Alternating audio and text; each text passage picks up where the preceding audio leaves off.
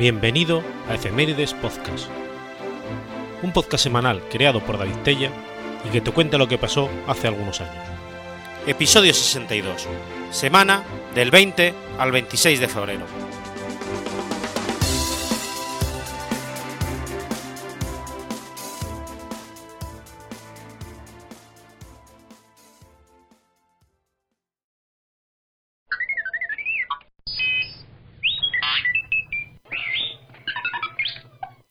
Sábado 20 de febrero de 1993.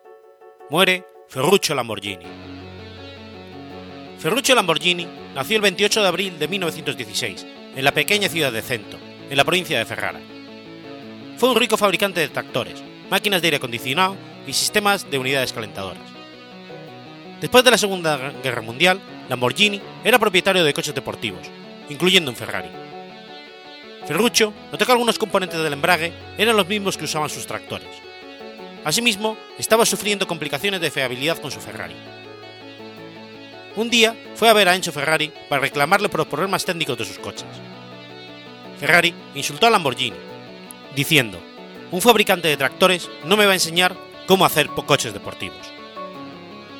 Y afrentado por la reacción de Ferrari, Lamborghini decidió construir un coche mejor que un Ferrari y demostrar que los supercoches no deberían de ser tan temporales y ni temperamentales como los Ferrari. Para alcanzar su objetivo, Ferruccio fundó su propia fábrica de coches deportivos cerca de la fábrica de Ferrari y contrató a los ingenieros de Ferrari Gianpolo Dalla y Robert Wallace para diseñar y desarrollar sus coches. Su primer coche de producción, el Lamborghini 350 GT, era superior en todo lo que Lamborghini había criticado en su Ferrari. Su tercer modelo, el Lamborghini Miura, era un coche innovador y legendario que comenzó el género de los coches superdeportivos con el motor en el eje trasero. Lamborghini ha desarrollado muchos diseños únicos que describen a los italianos como los mejores diseñadores de coches, lujosos, atractivos y seguros. En 1972, Lamborghini realizó fuertes inversiones para el aumento de la capacidad de su fábrica de tractores para atender un pedido hecho por una nación sudamericana. Cuando el, cuando el pedido fue cancelado, las pérdidas de Lamborghini lo forzaron a vender parte de su fábrica. También en 1972, George Henry Rossetti se hizo compañero de Lamborghini en el negocio de coches deportivos.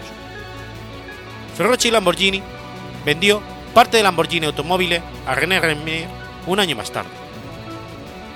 Entonces se retiró y se dedicó a la vida de agricultor, viviendo en un viñedo que había comprado antes. Como fabricante de automóviles deportivos, Ferruccio Lamborghini era único en su trabajo. Mientras otros fabricantes de coches deportivos procuraron demostrar la velocidad, la fiabilidad y la superioridad técnica de sus coches por la participación en los motores de carreras, Lamborghini declaró claramente que su empresa no participaría o apoyaría los motores de carreras.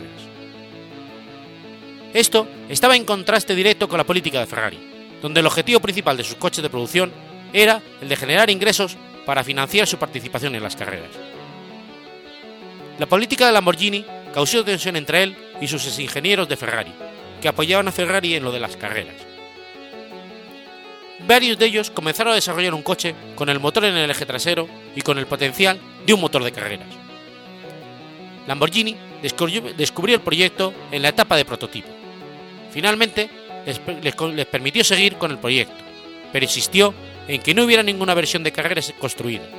Este proyecto fue el Lamborghini Miura. El símbolo de la empresa, un toro, fue tomado del signo zodiacal de Ferruccio Lamborghini, el Tauro. Además, Lamborghini era un apasionado de la fiesta turina española. El Lamborghini Miura fue llamado así por el criador de toros español Eduardo Miura.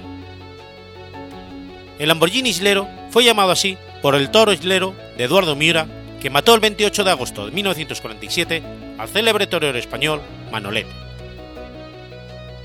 El Lamborghini Espada se llamó así por el arma de los toreros, que también es usada coloquialmente por los toreros refiriéndose a sí mismo como esgrimidores, que pueden ser vistos en viejos carteles de corridas de toros.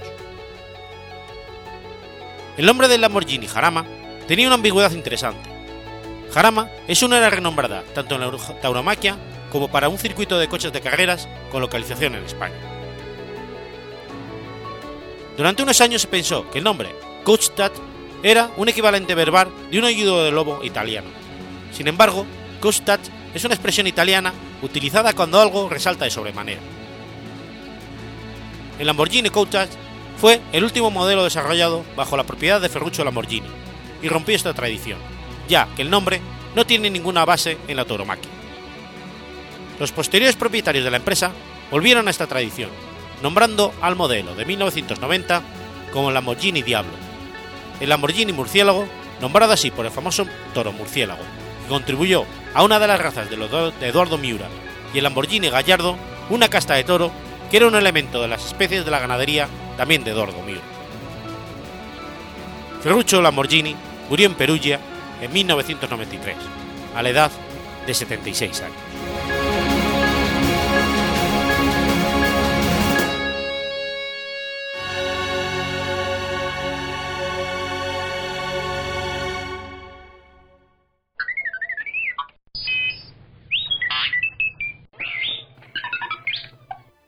Domingo, 21 de febrero de 1965.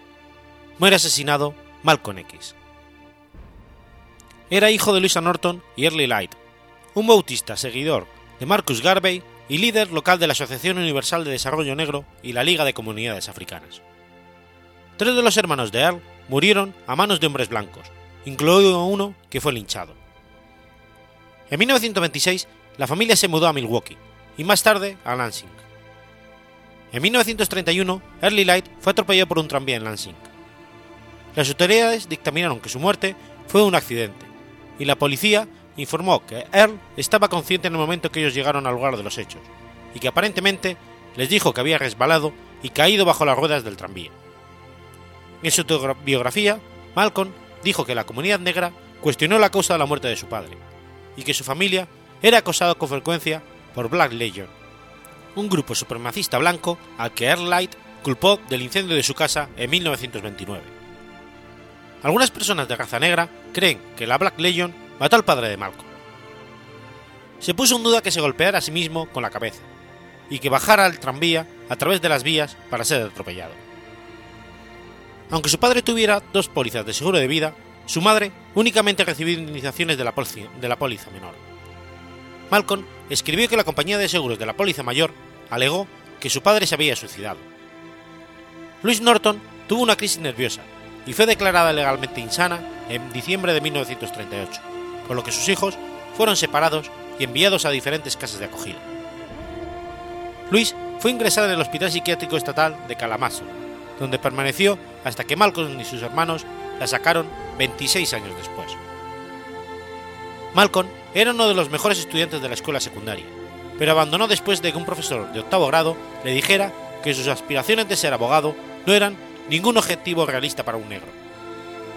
Tras recorrer una serie de casas de acogida, Malcolm se trasladó en febrero de 1941 a Boston para vivir con su medio hermana mayor, Ella Little Collins. En Boston, Malcolm tuvo varios empleos y encontró trabajo intermitente en el New Haven Railroad. Por un tiempo trabajó como limpiabotas en una sala de baile del Lead Dejó Boston para vivir una temporada en Fleet, Michigan, y en el 43 se mudó a Nueva York. Tras pasar un tiempo en Harlem, se involucró en un narcotráfico, el juego, el crimen organizado, el robo y el prosenitismo. Por entonces era conocido como Detroit Red. Cuando Malcolm fue examinado en el 43 para el servicio militar, los médicos militares le clasificaron como mentalmente incapacitado para el servicio militar. A finales del 45 regresó a Boston y con un grupo de socios comenzó a elaborar una serie de robos dirigidos a las residencias de familias blancas ricas. El 12 de enero de 1946 fue detenido por robo cuando recogía un reloj robado que dejó reparando en una relojería. Dos días después fue acusado de posesión de armas de fuego y el 16 de enero fue acusado de hurto y allanamiento de morada recibió una condena de 8 a 10 años en la prisión estatal de Massachusetts.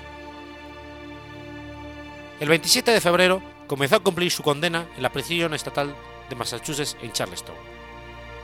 Mientras estaba en prisión, recibió el apodo de Satán, por su hostilidad hacia la religión. En la cárcel conoció un hombre autodidacta llamado John Elton Bembry, quien lo convenció para educarse a sí mismo. Malcolm desarrolló un apetito voraz por la lectura, leyendo la mayor parte de las ocasiones después de que las luces de la prisión se apagaban. En 1948, su hermano, Philbert, le escribió hablándole sobre la nación del Islam. Malcolm no estaba interesado en unirse hasta que su hermano, Reginald, le escribió una carta en la que le decía: Malcolm, no comas más carne de cerdo ni fumes más tabaco. Te mostraré cómo salir de la cárcel. Durante el resto de la condena, Malcolm mantuvo correspondencia regular con Eli Muhammad, líder de los musulmanes negros. En febrero del 48, principalmente a través de los esfuerzos de su hermana, Malcolm fue trasladado a una cárcel experimental de Norfolk, un complejo que poseía una biblioteca mayor. El 7 de agosto del 52, Malcolm recibió la libertad condicional y abandonó la cárcel. En 1952, tras dejar la prisión, Malcolm visitó a Elijah Muhammad en Chicago. Entonces, como muchos miembros de la Nación del Islam, cambió su apellido por X. Explicó su nombre diciendo, la X musulmana simboliza el verdadero apellido africano que él nunca podría conocer. Para mí, mi X reemplaza el apellido del amo blanco, Little, que, que algún diablo de los ojos azules llamado Little impuso a mis antepasados paternos. El FBI abrió un archivo a Malcolm X en marzo de 1953, tras haberse autoproclamado como comunista. Pronto, el FBI centró sus preocupaciones sobre la posible asociación del rápido ascenso del Malcolm en la nación del Islam con el Partido Comunista. En junio del 53, Malcolm X fue nombrado asistente del ministro del Templo número 1 de la Nación del Islam en Detroit. A finales de año, fundó el Templo número 11 en Boston y en marzo del 54 amplió el Templo número 12 en Filadelfia. Dos meses más tarde, fue elegido para dirigir el Templo número 7 en Harlem y rápidamente amplió sus afiliados. Tras una emisión en televisión de la ciudad de Nueva York acerca de la nación del Islam en 1959, el odio que produce el odio, Malcolm X se dio a conocer a un público mucho más amplio. Los representantes de los medios de comunicación impreso, la radio y la televisión frecuentemente pedían su opinión sobre cuestiones y asuntos. También fue tratado como un portavoz por periodistas de otros países. Desde su adopción de la Nación del Islam en el 52 hasta que abandonó la organización en el 64, Malcolm X promovió las enseñanzas de la nación. Se refirió a los blancos como diablos, creados en un programa equivocado por científicos negros y predijo el inevitable e inminente regreso de los negros a su lugar natural, en lo alto del orden social. Malcolm X ha sido extensamente considerado el segundo líder influyente del movimiento después de Elijah Muhammad. Se le acredita en gran parte el aumento de afiliados de la Nación del Islam de 500 en 1952 a 25.000 en el 63, e inspiró al boxeador Cassius Clay a unirse a la nación. Más tarde, tanto Mohamed Ali como Malcolm X abandonaron la Nación del Islam y se unieron al Islam.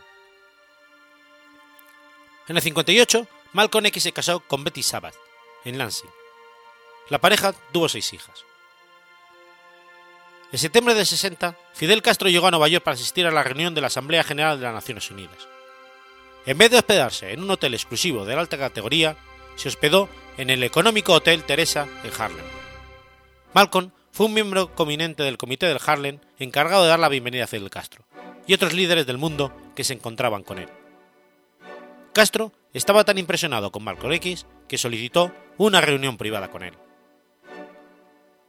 Durante la reunión de la Asamblea General, Malcolm también fue invitado a muchas recepciones oficiales de embajadas de naciones africanas, donde se reunió con muchos jefes de Estado y otros dirigentes, incluidos Gaman Abel Nasser de Egipto, Ahmed Sekou Touré de Guinea y Kenneth Kanda del Congreso Nacional Africano de Zambia.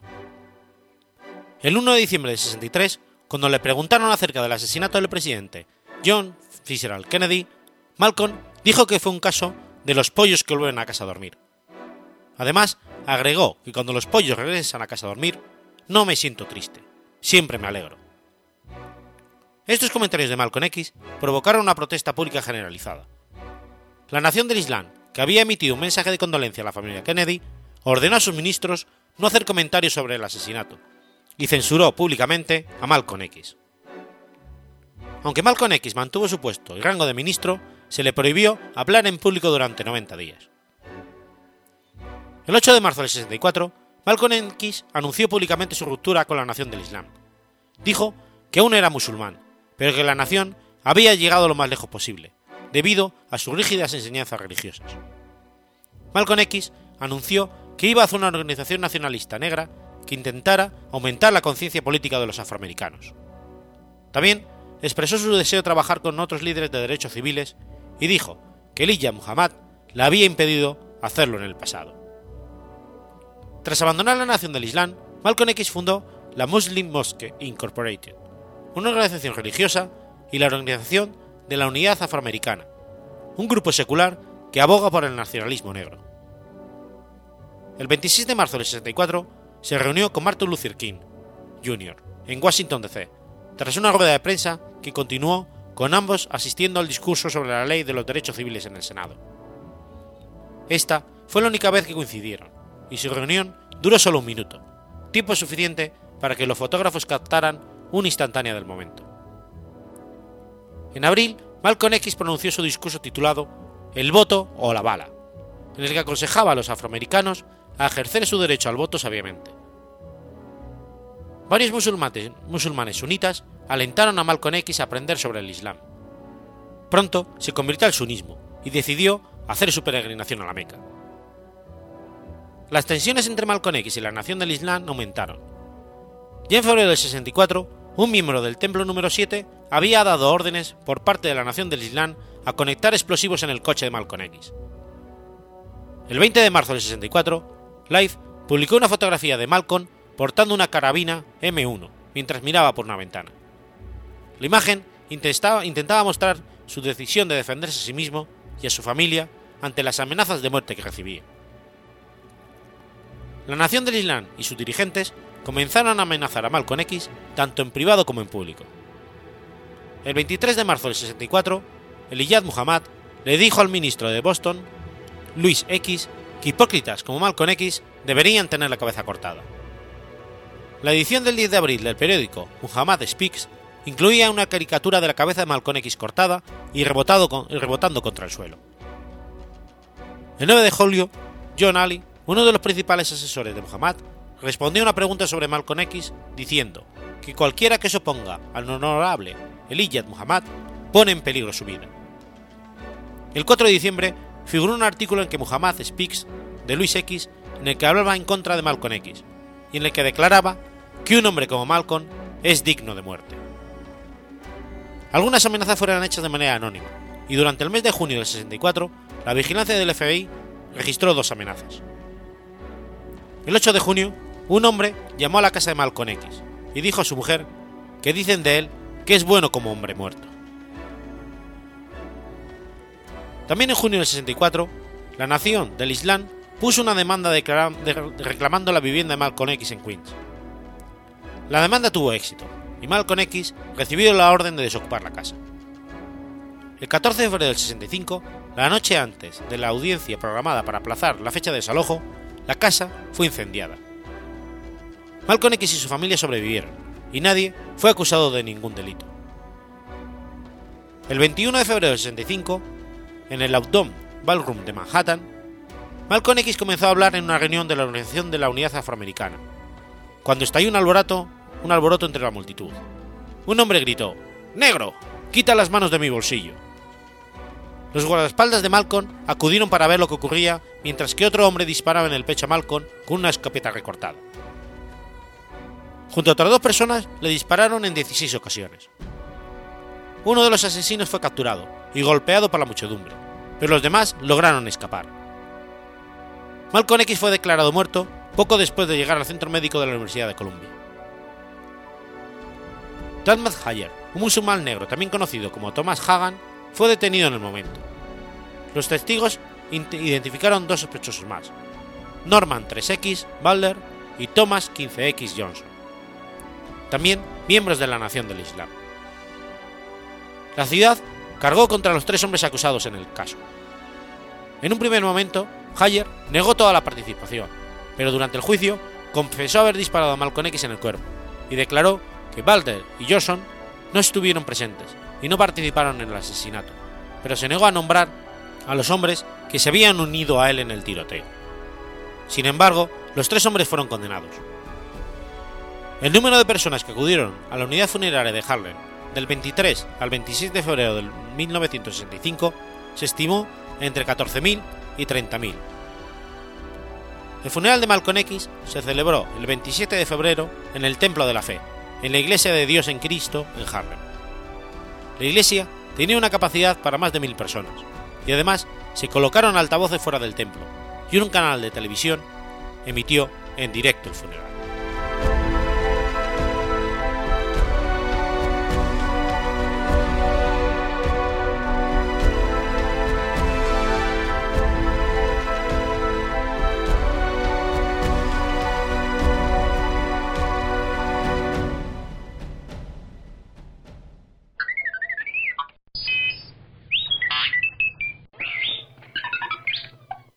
Domingo 22 de febrero de 1976.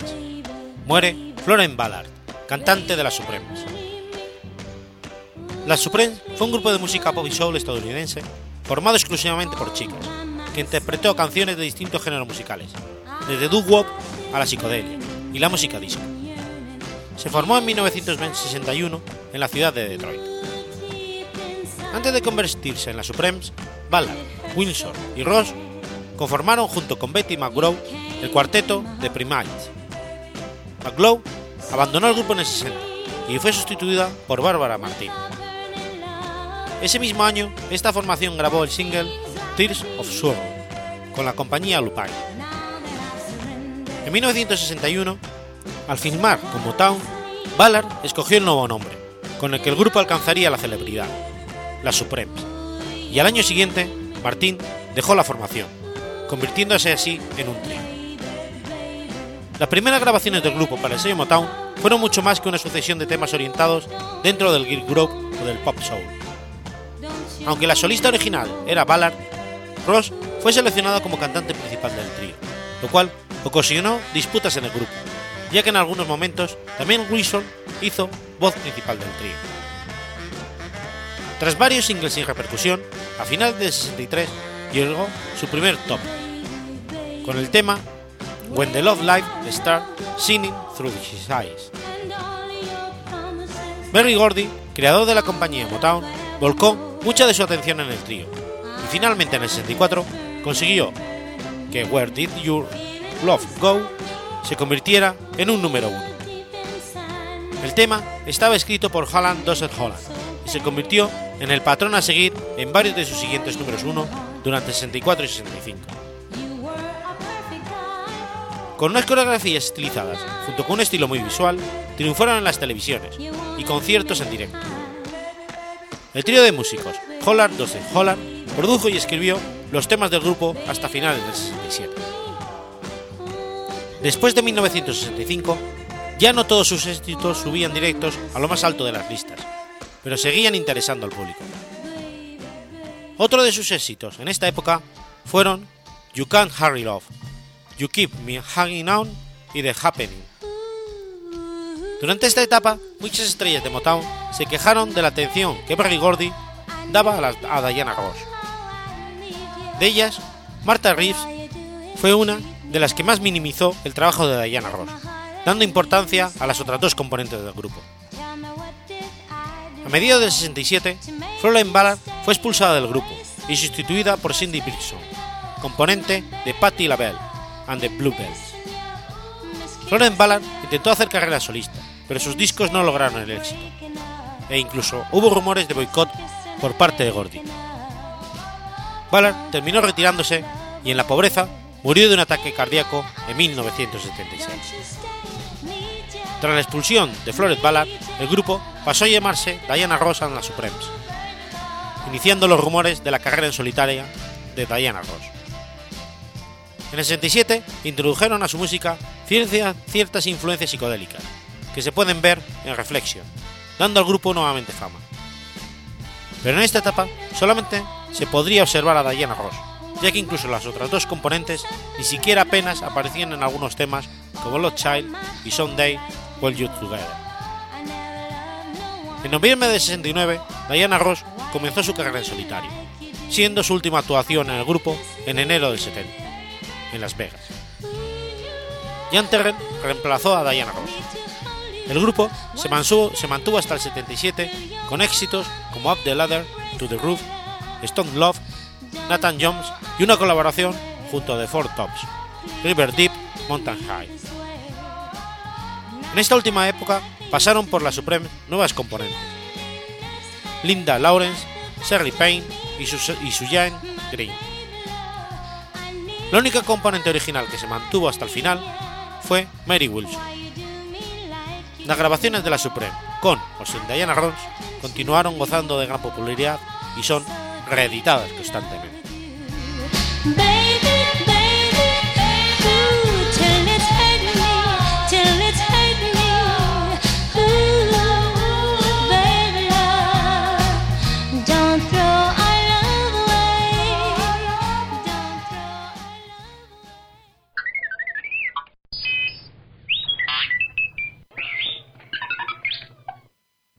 Sábado 23 de febrero de 1765. Harley Cavendish descubre el hidrógeno. Harley Cavendish fue un científico y químico británico. Como físico es conocido por el experimento de Cavendish, mediante el que posteriormente se determinó la constante de gravitación universal y como químico por el descubrimiento del hidrógeno y de la composición del agua. Henry fue hijo primogénito de miembros de la nobleza inglesa, Lord Charles Cavendish, duque de Devonshire, y Lady Anne Grey. Nació en 1731 en Niza, donde su madre se encontraba por motivos de salud. Su madre moriría dos años después, cuando nació su hermano, Frederick. A los 11 años entró a estudiar en la escuela de Newcombe, ingresando a los 18 años en la de Peterhouse, donde permaneció de 1749 a 1753, aunque no llegó a graduarse. En esa época destacó por ser un alumno aplicado, callado, muy tímido, reservado y encerrado en su mundo. Sus profesores solían decir que siempre estaba en la luna, aunque en realidad se dedicaba a razonar y reflexionar sobre diversos temas científicos.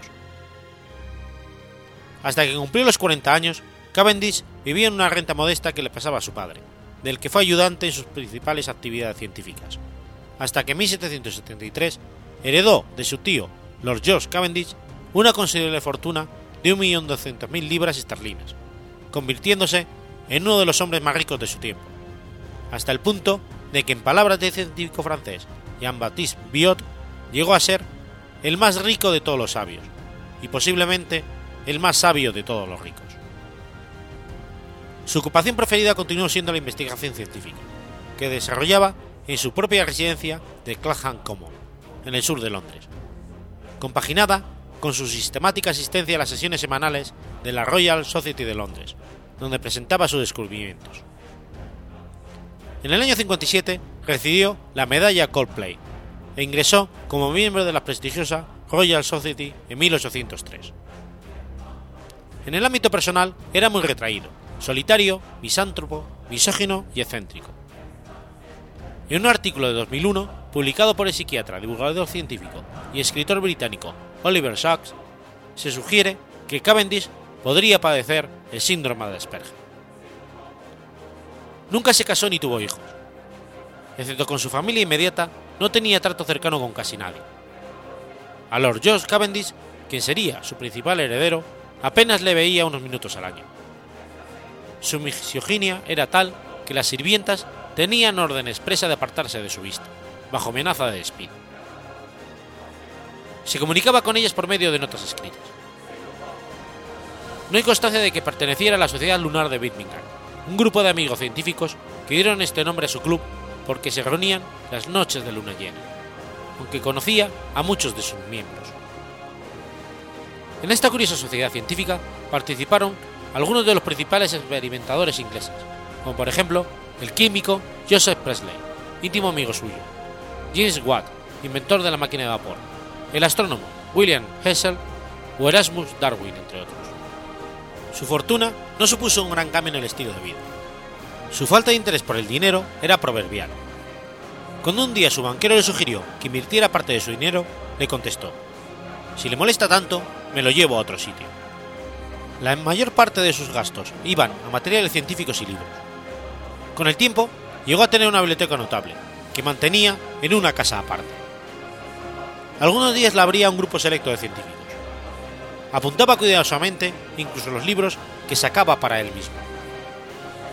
Su traje habitual, de un violeta descolorido, estaba totalmente pasado de moda, y su sombrero de tres picos era del siglo anterior. Había una ligera inseguridad en su forma de hablar, y solo aparecía en público para reuniones científicas.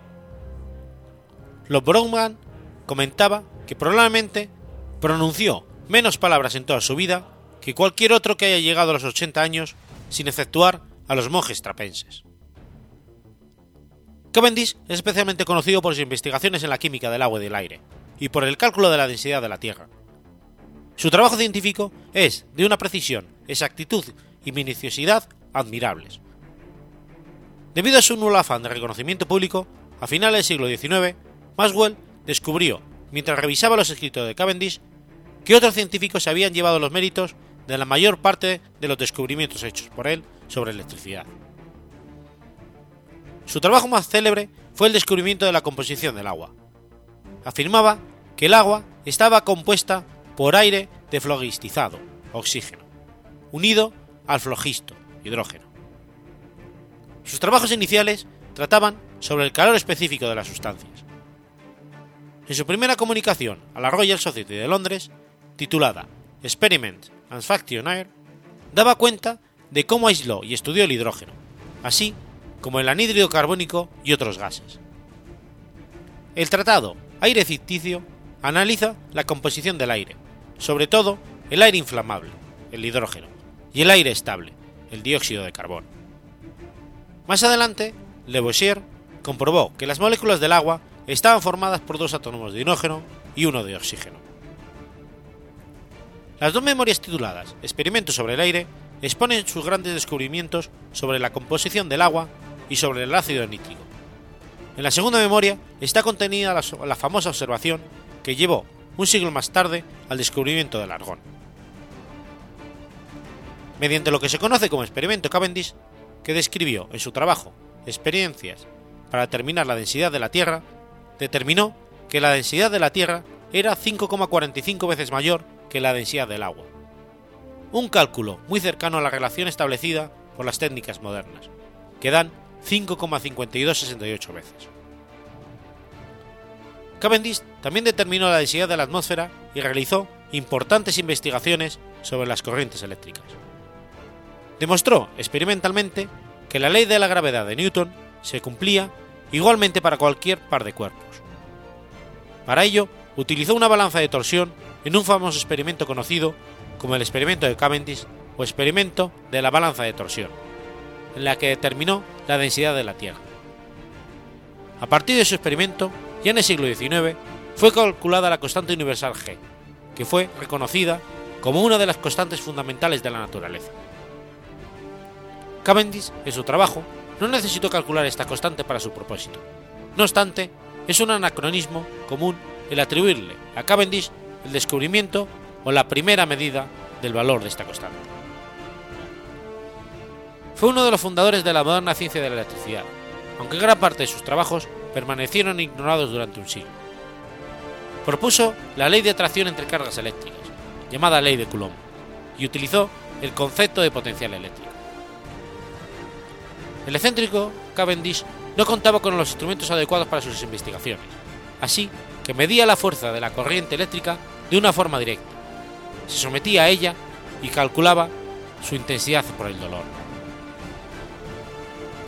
Henry Cavendish murió en 1810 y está enterrado en la iglesia que posteriormente se convirtió en Catedral de Derby. Sobre su muerte hay distintas versiones, aunque todas ellas coinciden en señalar que falleció en su casa, después de comunicar a uno de sus criados que iba a morir en unos minutos.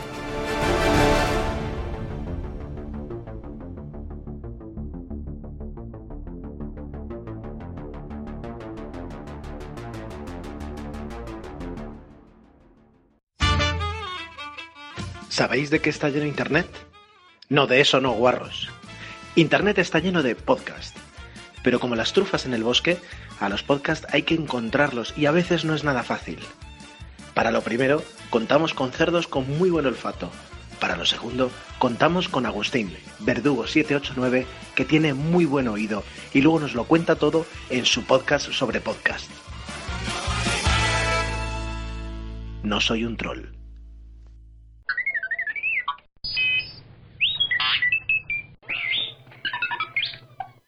Sábado 24 de febrero de 2001. Muere Claude Edward Shannon. Claude Edward Shannon nació el 30 de abril de 1916. Fue un matemático, ingeniero eléctrico y criptógrafo estadounidense recordado como el padre de la teoría de la información. Los primeros años de su vida los pasó en Gaylord, donde se graduó de secundaria en 1932.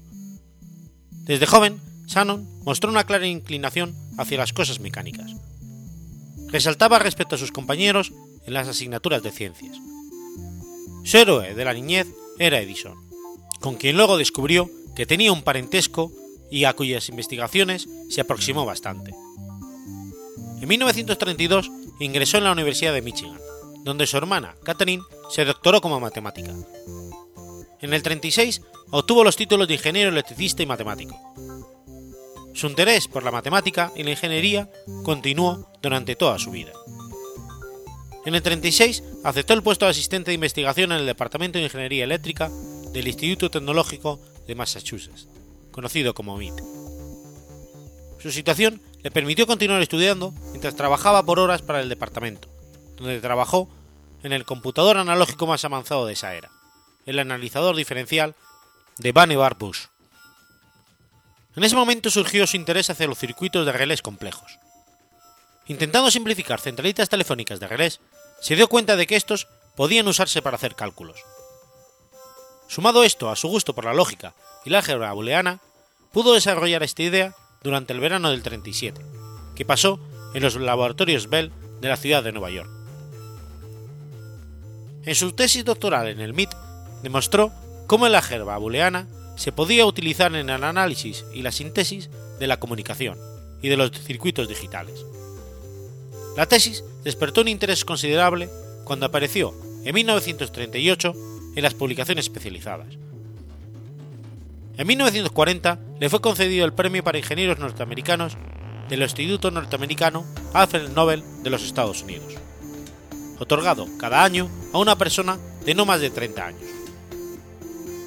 Un cuarto de siglo más tarde, Hermann Gutstein, en su libro Las computadoras desde Pascal hasta von Neumann, citó su tesis como una de las más importantes de la historia, que ayudó a cambiar el diseño de los circuitos digitales. Durante el verano de 1938, realizó trabajos de investigación en el MIT y le fue concedida la beca Bolz cuando trabajaba como ayudante de enseñanza mientras realizaba un doctorado en matemáticas. En 1940 estudió un máster en ingeniería eléctrica y se doctoró en filosofía de la matemática.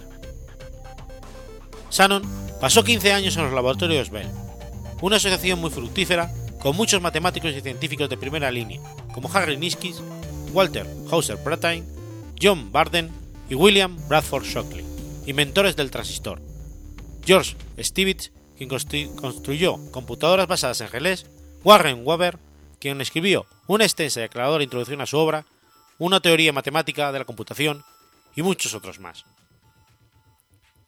Durante este periodo, Shannon trabajó en muchas áreas, y lo más notable fue todo lo referente a la teoría de la información, que se publicó en 1948 con el nombre de Una teoría matemática de la comunicación.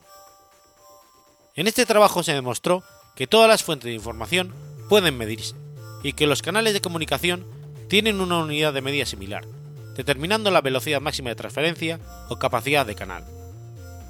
Demostró también que la información se puede transmitir sobre un canal sí, y solamente si la magnitud de la fuente no excede la capacidad de transmisión del canal que la conduce, y sentó las bases para la corrección de errores, supresión de ruidos y la redundancia. En el área de las computadoras y de la inteligencia artificial, publicó en 1949 un trabajo que describía la programación de una computadora para jugar al ajedrez, convirtiéndose en la base de posteriores desarrollos.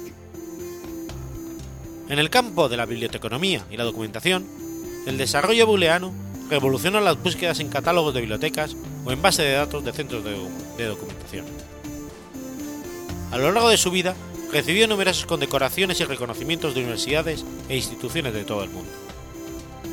Ante la pregunta de un periodista de si las máquinas podían pensar, replicó, Naturalmente, usted y yo somos máquinas, y vaya si pensamos. Claude Edward Shannon falleció el 24 de febrero de 2001.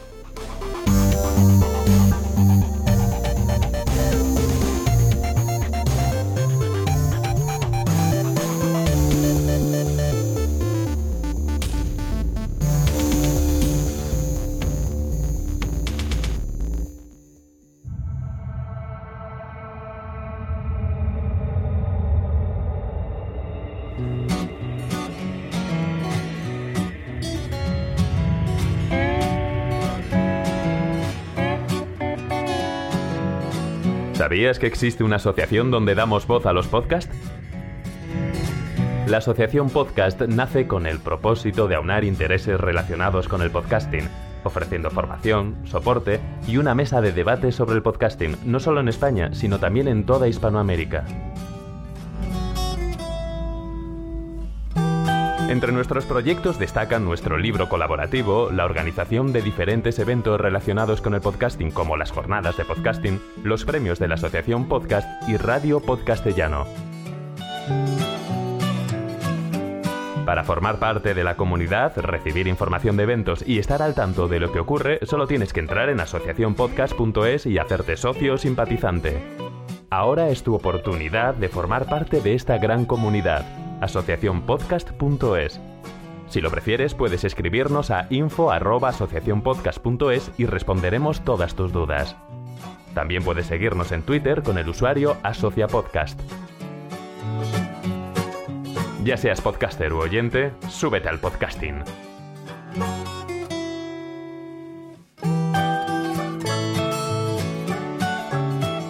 Gracias, de nada. Súbete al podcasting.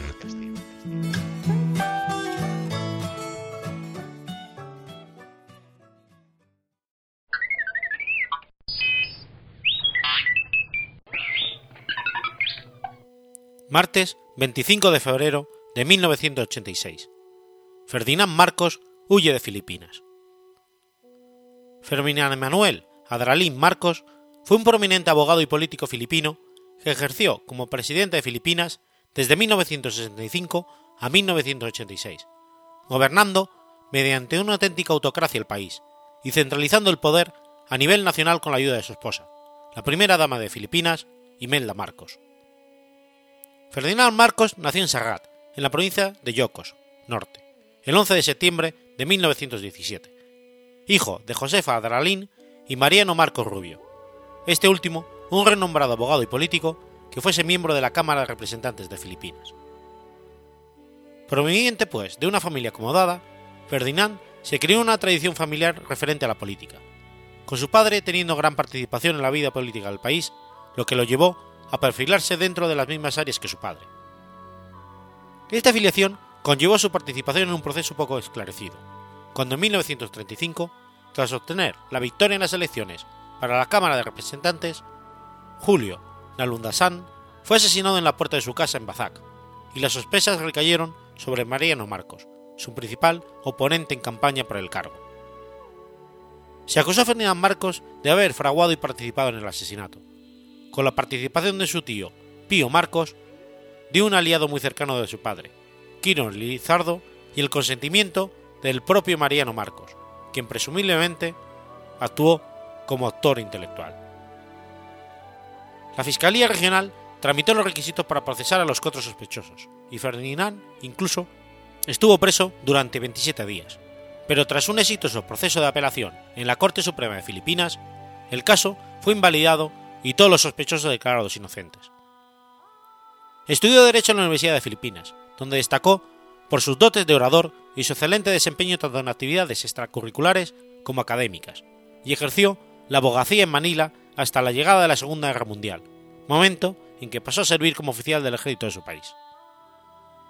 Su paso, por, el ejército, especialmente su rol en la resistencia filipina, fue muy importante en el desarrollo de su carrera como político, ya que le otorgó a su figura una dimensión heroica. Sin embargo, investigaciones realizadas después de su fallecimiento permitieron establecer que su rol en las actividades de resistencia contra los japoneses entre el 42 y el 45 había sido muy limitado. En el 46 pasó a ser ayudante del primer presidente de la República Independiente de Filipinas, Manuel Rosas, quien fuese además fundador del Partido Liberal de Filipinas, en el cual Marcos inició su militancia política, siendo electo en el 49 como miembro de la Cámara de Representantes de Filipinas por el segundo distrito de su provincia natal de Yocos Norte, siendo reelecto dos veces más de forma consecutiva. Durante esta década, que sirvió en la Cámara de Representantes de Filipinas, llegó a ser presidente del Comité de Economía e Industria y también del Bloque de Preparación, grupo de parlamentarios comprometedor futuro, del cual Diosdado Macabagamán, Emanuel Pelaez y Arsenio J. Laxon fueron parte. Igualmente, fue miembro del Comité de Defensa, portavoz del Partido Liberal en Asuntos Económicos, miembro de la Comisión Especial de Importación y Regulación de Precios, así como de las Comisiones de Asuntos Internos, Planificación Económica y Empresas, Divisas Bancarias y Regulación Pública. También fue durante su periodo como miembro de la Cámara de Representantes en 54 cuando Ferdinand Marcos conoció a Imelda Romuald, una joven modelo filipina que para entonces ostentaba el, el título de Musa Vanilla y que además provenía de una familia de larga tradición en la política, con quien se casó tras solo 11 días de noviazgo. Esta relación sería clave para su propio futuro político, pues Imelda no solo sería su esposa hasta la muerte, sino que se convertiría en su principal promotora y consejera política. Aunque inicialmente Marcos, con ayuda de su esposa Imelda, se presentó como un héroe popular que representaba la esperanza de Filipinas, una vez que alcanzó el poder, él y su esposa se convirtieron en una auténtica asociación, cuyo objetivo fue acrecentar su propio poder cada vez más, a la par que malversaban fondos públicos, creando una vasta fortuna multimillonaria y sosteniendo un régimen autoritario, populista, demagogo y represivo contra sus opositores. Su gobierno reformó la política filipina en su totalidad, logrando ser reelecto para un periodo consecutivo, siendo reelecto una tercera ocasión en 1981 y una cuarta en el 86, aunque en esta última elección no logró mantenerse en el poder, debido a la revolución de EFSA, que lo derogó. En todo caso, Marcos es la única persona en la historia de Filipinas en ser reelecto para la presidencia en cuatro ocasiones.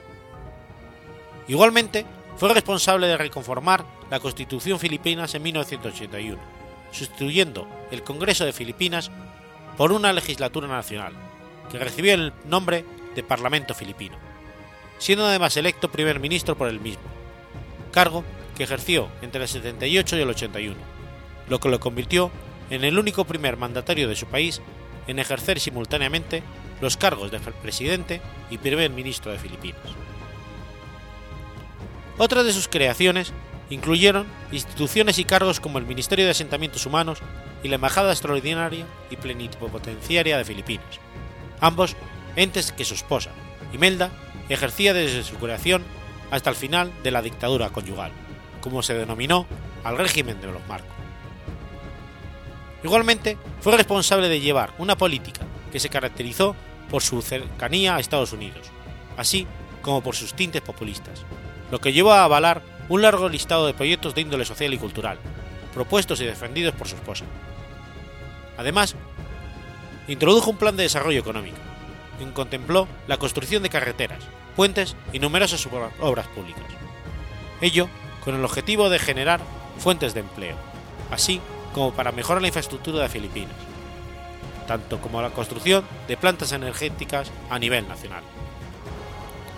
Su régimen además tuvo una fuerte propaganda en contra de la criminalidad y reforzó la eficiencia del sistema judicial, pero también fue notoriamente marcado por el militarismo, impulsando el progresivo incremento del poder y primacía de las Fuerzas Armadas de Filipinas, acrecentando su nivel de equipamiento y preponderancia sobre la política nacional, lo cual se vio realzado gracias a la presencia de guerrillas izquierdistas en el país, así como por el deseo de convertir a Filipinas en una fuerza militar de la región Pacífico-Oceánica.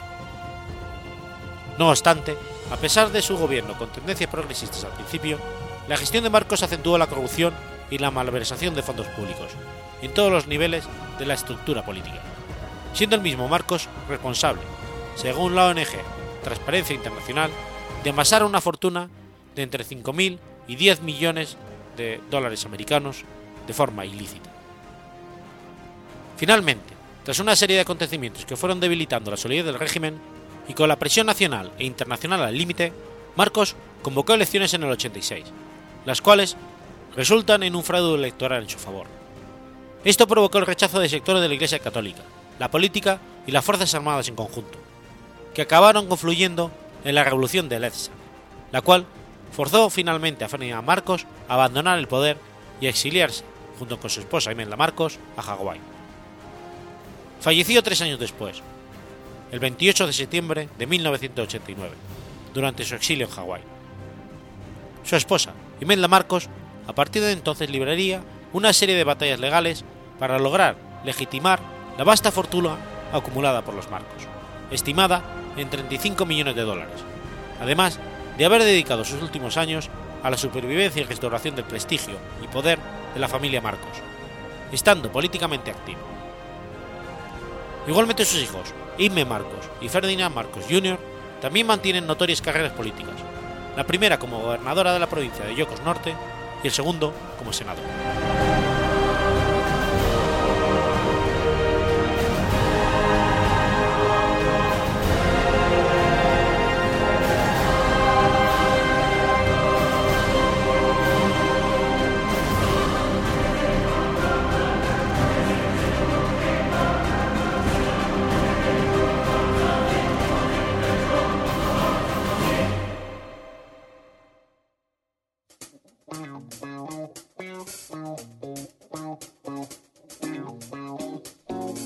¿Conoces la Asociación de Escuchas de Podcasting?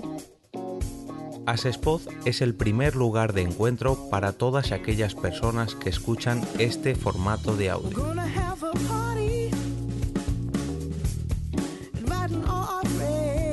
Compartimos, comentamos y escuchamos una gran cantidad de podcasts, pero seguro que no los conocemos todos. Nos falta este que estás escuchando ahora mismo.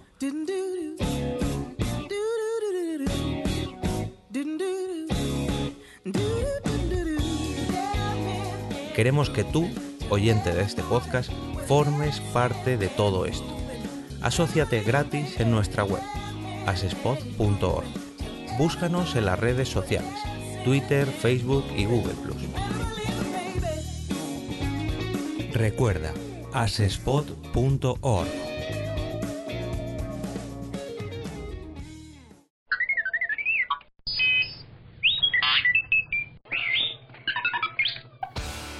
Lunes 27 de febrero de 1968. Nace Tim Comenford, bajista de Rage Against the Machine. Timothy Robert Comenford, alias Tim Bob, es el bajista de la banda Rage Against the Machine y también el bajista de distinta banda Audioslave. Es el menor de cinco hermanos. Su padre fue un ingeniero aeroespacial que trabajaba en la Space Shuttle y su madre matemática. Tim conoció a Zach de la Rocha durante el quinto grado, cuando éste enseñó a Tim a robar comida de la cafetería.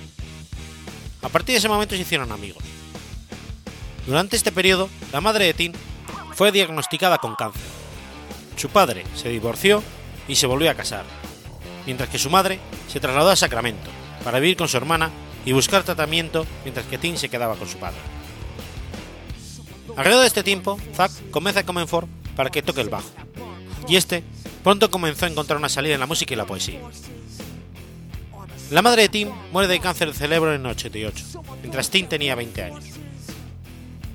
Algunos años después, Zack de la Rocha y Tom Morello estaban formando una banda y Zack llama a su viejo amigo Comenford para ser el bajista, mientras Morello llama a Brand Wilk para ser el batería. Es así como nace Rage Against the Machine. Tim tiene más de tres cuartas partes de su cuerpo tatuadas, incluyendo brazos, espalda, pecho y una pierna, y también su trasero. Es gran aficionado al jazz, de los Broncos de Denver y un aficionado a la bicicleta y a escalar montañas.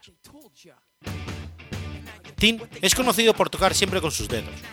Él nunca ha tocado con púa, En el pasado, Tim solía usar la técnica del slap, la cual solo utilizó en el disco homónimo de Rage Against the Machine en los temas Take the Power Back, Bone Track y Know Your Enemy. Desde entonces no ha vuelto a utilizar esta técnica, lo que coincide con el cambio de su instrumento, de una Music Mag String Ray a un Fender Jazz Bass.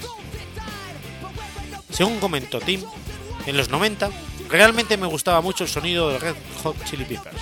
Sin embargo, al hacer slaps en Rage nos haría otro clon de Red Hot y yo quería estar en una banda que sonara única. Con lo cual, cuando empezamos a grabar el segundo álbum, dejé mi dedo gordo guardado para nunca volver a usarlo. Solía ser bueno haciendo slaps, pero ahora doy asco. Durante la ceremonia de entrega de los premios de la MTV Video Music Award del 2000, se entregó el premio como mejor vídeo de rock, donde Rage Against the Machine estaba nominada junto con otras bandas. Al final, el premio terminó en manos de Limp Cuando Fred Durst estaba dando el discurso de agradecimiento, Tim se subió sobre el andamio del escenario. La retransmisión televisiva fue a cortes comerciales. Más tarde, Tim aclaró que todo era una broma. Gracias a esto, él y su guardaespaldas pasaron una noche en la cárcel.